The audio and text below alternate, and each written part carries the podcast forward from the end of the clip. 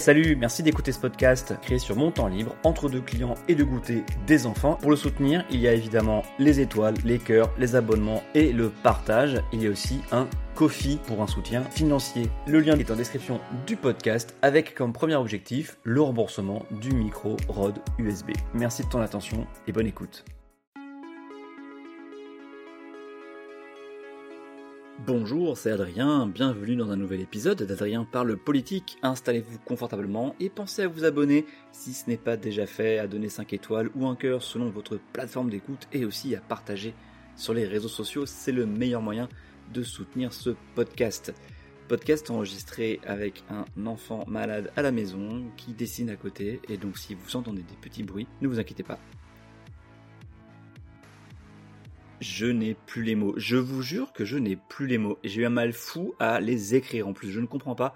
Vraiment, je ne comprends pas. Sans doute, n'ai-je pas tous les éléments ou ne suis-je pas sur le même terrain, la même dimension, le même euh, niveau de compréhension J'en sais rien. Je suis pas du genre à m'emporter. Je considère la colère comme très mauvaise conseillère, mais je comprends qu'on puisse se laisser prendre par un sentiment de rage ou de frustration devant une telle nullité, un tel aveuglement.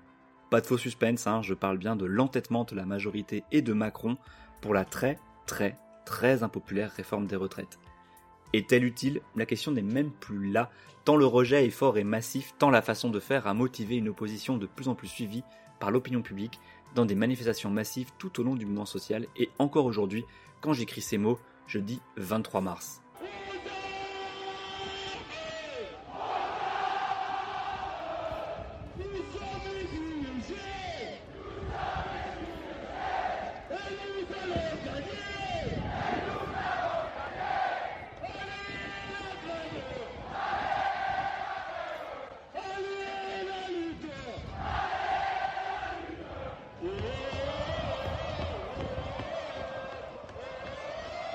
Tu veux dire bonjour Non, d'accord.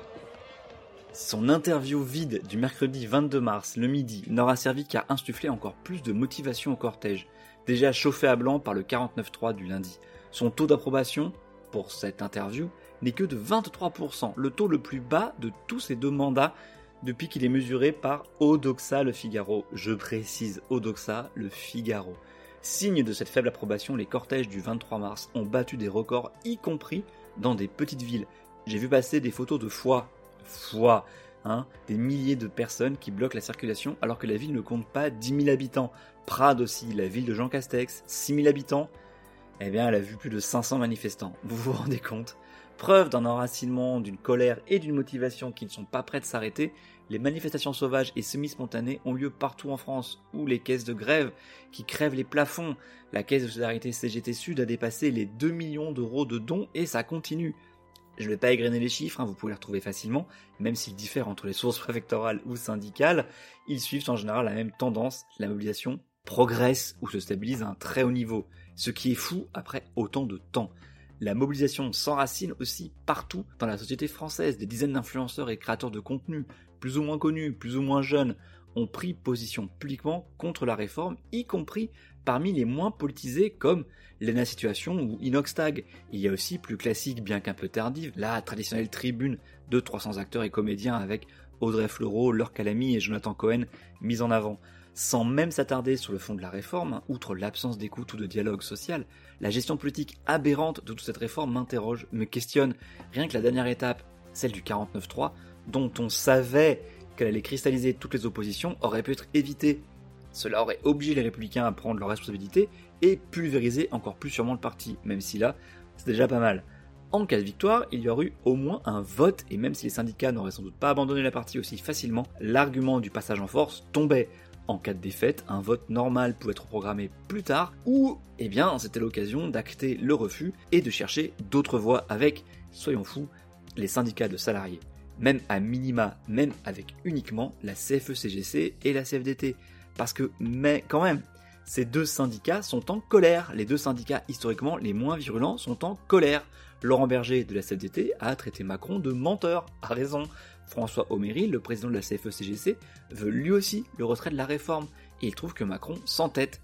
C'est vrai, une belle performance quand même. sans oublier la gestion hasardeuse des forces de l'ordre, chargeant n'importe comment, blessant des manifestants pacifiques ou gazant la tête de cortège avec l'UNSA. L'UNSA quoi, c'est loin des Black Blocs, hein, l'UNSA.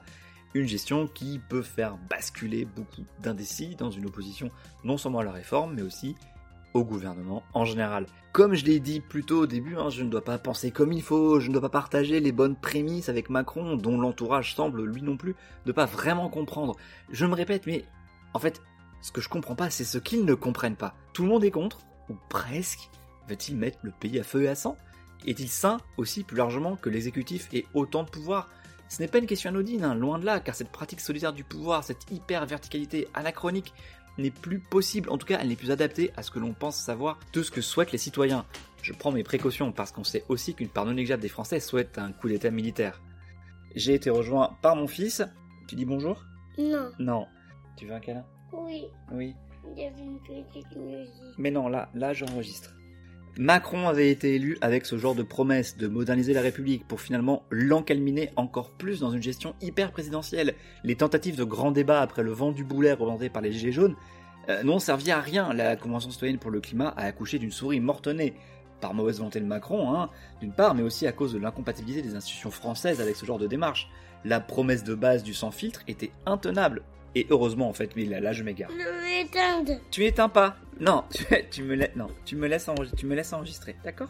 Sans vouloir prêcher pour ma paroisse, des partis et des personnalités politiques alertent sur les excès et les limites de la sécurité publique depuis des années, voire des décennies. Hein. On pourrait remonter à Mitterrand et le coup d'état permanent.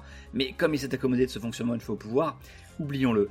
La Convention pour la Sixième République, la C6R, dont je découvre qu'elle vivote encore d'ailleurs, qui a été lancée dans les années 2000, notamment par Montebourg et Taubira, doit être une des dernières tentatives de proposer de s'emparer du sujet politiquement de manière transpartisane. Ce fut un échec. Hollande a échoué à modifier la Constitution et s'est contenté de redessiner les régions sans toucher aux équipes des pouvoirs. Macron n'a touché à rien de ce côté-là, faute partagée d'ailleurs avec une droite sénatoriale qui ne voulait rien changer non plus. Nous en sommes donc là, avec une crise politico-socialo-démocratico-institutionnelle sur fond de morosité économique et avec une guerre d'invasion en Europe au sortir d'une pandémie et ses restrictions qui ont mis les nerfs de tout le monde en pelote. Alors quelle porte de sortie? Aucune n'est satisfaisante vraiment, même si dans l'immédiat c'est le retrait ou l'ajournement de la réforme qui est urgent. Un ajournement, je dis ça, ça pourrait sauver la phase de la majorité. Mais ensuite, les mots d'ordre des manifestants, manifestations, débordent le cadre des retraites pour viser Macron, dont la gestion du pouvoir le prive en réalité de fusible. On le savait déjà avec Édouard Philippe d'une part, et encore, c'est encore pire avec Castex, mais on imagine mal Macron démissionner par contre. Le Conseil constitutionnel peut aussi censurer des larges parties du texte, au moins là on pourrait dire que c'est la faute à pas de chance. Quant au référendum, non, ça me paraît hautement improbable. Qu'il soit convoqué par le président ou via la longue et lente procédure du RIP-RIP, le référendum d'initiative populaire. Reste la méthode Chirac avec le CPE, le contrat première embauche en 2006, voté mais jamais promulgué devant l'opposition populaire très forte. Visiblement, ce n'est pas la voie privilégiée si l'on en croit Macron ou les députés et ministres de la majorité. Pour le moyen et long terme après ce conflit, je suis là très pessimiste. Quand la droite imposait un texte injuste malgré les oppositions, une alternative était possible, avec la gauche. Ou l'inverse, comme quand la gauche allemande, euh, gauche avec des guillemets, a imposé les réformes de l'emploi Hartz, les électeurs disposaient ensuite d'une alternative républicaine et démocratique. Même chose en France après le CPE, mais bon là les électeurs ont préféré Sarkozy, ou la loi travail, hein, élection de Macron, ma ironie. Aujourd'hui, en l'occurrence, j'ai bien peur que l'alternative qui se présente à bon nombre d'électeurs, ce soit le RN, à moins que la gauche, enfin ce qu'il en reste, arrive à sortir de son entre-soi confortable et cesse de ne parler qu'à sa base déjà convaincue, à coups de propos d'estrade et de posture morale. Voilà, c'est tout pour aujourd'hui, un épisode plus court que d'habitude et un peu mouvementé par le petit bout sur mes genoux. Comme je vous l'ai dit, je n'ai vraiment pas les mots en fait, et ce n'est pas qu'une expression. Et aussi parce que le temps que je consacre au podcast a été entamé cette semaine par une interview pour l'épisode spécial Podcaston de la semaine prochaine. D'ici là, passez une bonne semaine. Merci pour votre écoute, merci d'être allé jusqu'au bout de l'épisode. N'hésitez pas à commenter ou à venir m'engueuler ou à exprimer vos désaccords de manière cordiale sur Twitter ou Instagram, adsom, A-D-S-A-U-M. Mes DM sont ouverts, venez vous y glisser. Au risque de me répéter, pensez aux petites étoiles et au partage, je ne vous remercierai jamais assez. Les crédits de la musique sont en description. À très bientôt au prochain épisode.